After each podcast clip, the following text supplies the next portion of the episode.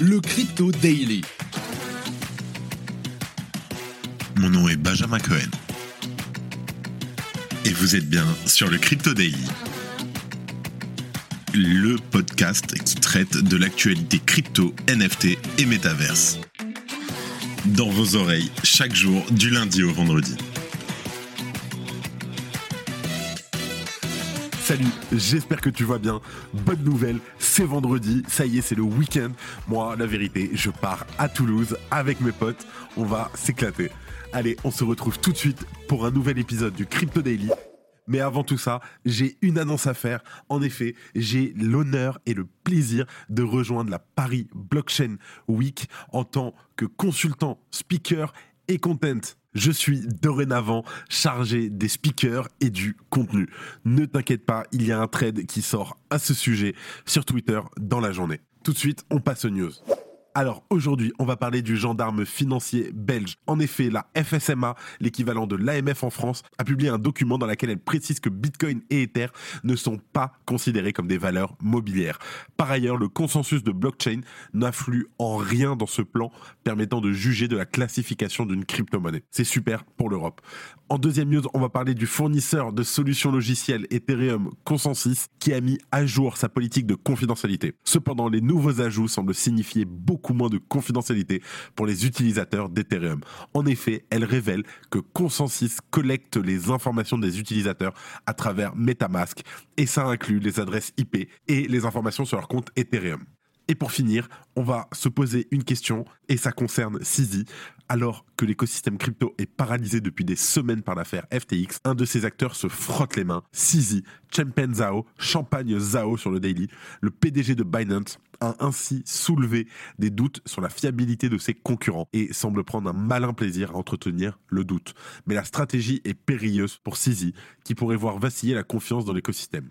Retour sur ses manœuvres ces derniers jours. Mais avant tout ça, et c'est le dernier de la semaine, le coin du marché. Here comes the money. Here we go.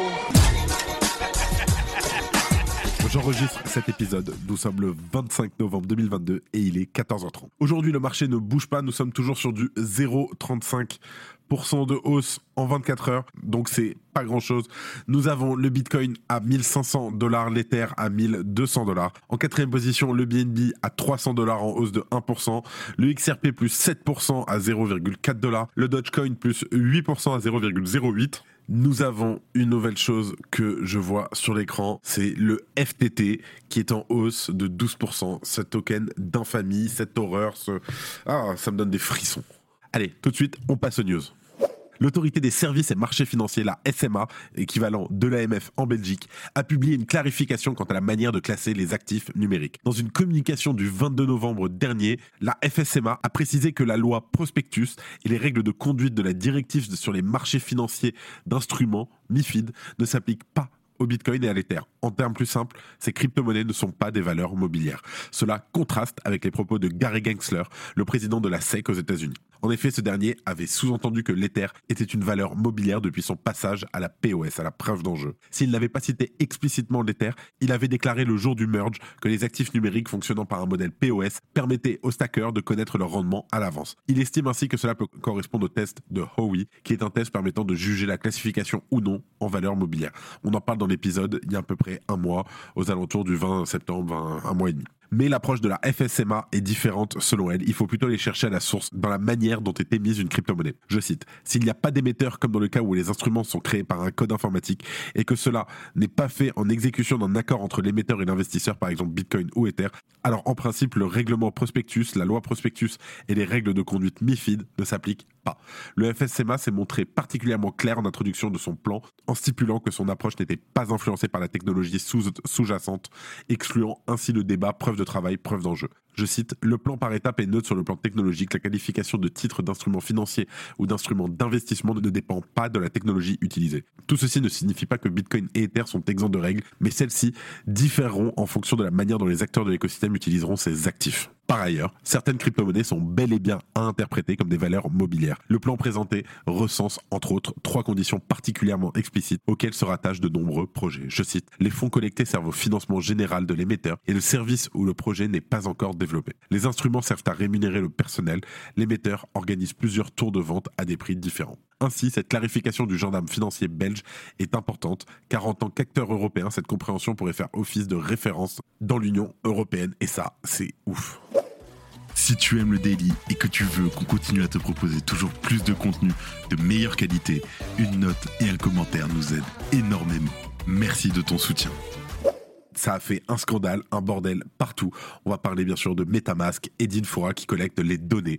Infora est une suite d'outils pour la création d'applications qui est sur le réseau Ethereum, tandis que Consensus est la société mère derrière Infora et Metamask. Metamask étant le portefeuille le plus populaire au monde.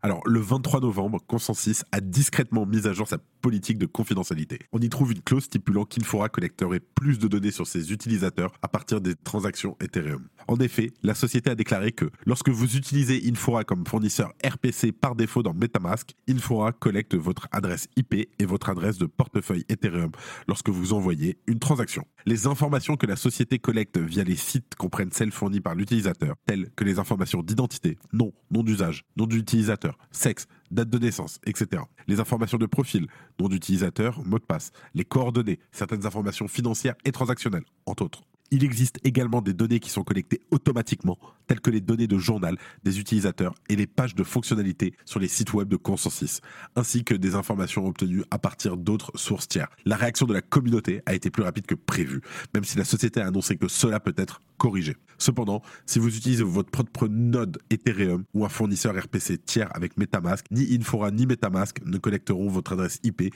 ou votre adresse de portefeuille Ethereum. En somme, ça veut dire que vous pouvez contourner cette nouvelle collecte de données en mettant en place votre propre node Ethereum ou en utilisant un autre fournisseur de RPC pour Metamask. En parlant de ça, je mets en description un très bon trade de Benjamin Moget sur le sujet avec la manip comment changer de nœud?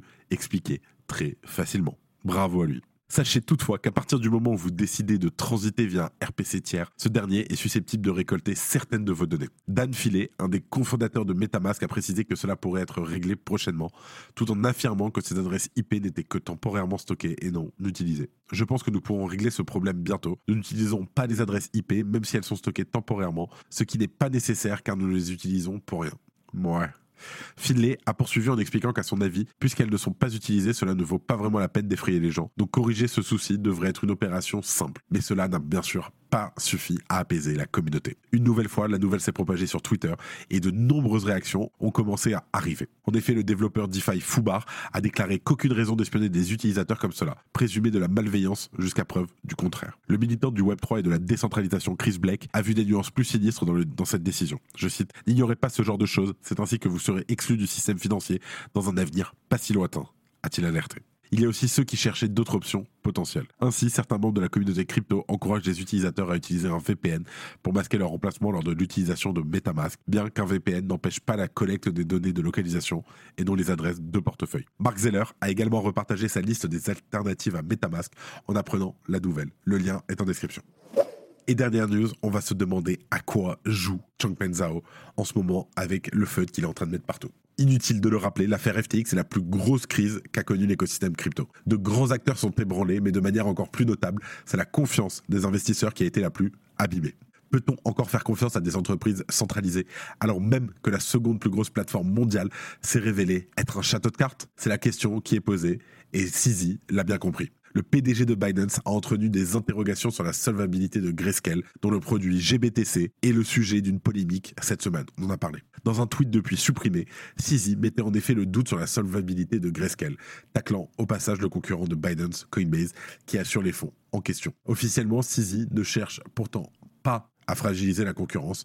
Il a communiqué sur le fait qu'il ne se réjouissait pas de la chute de FTX. Même si Sam Bankman-Fried a estimé dans une conversation privée qui a fuité que le PDG de Binance avait coordonné une attaque et gagné la guerre. C'est toute l'ambiguïté du positionnement de Sisi. L'homme a construit un empire hégémonique et communique sur son envie de sécuriser l'écosystème. Mais il faudrait être aveugle pour ne pas voir que le PDG de Binance a transformé la crise actuelle en opération de communication particulièrement efficace.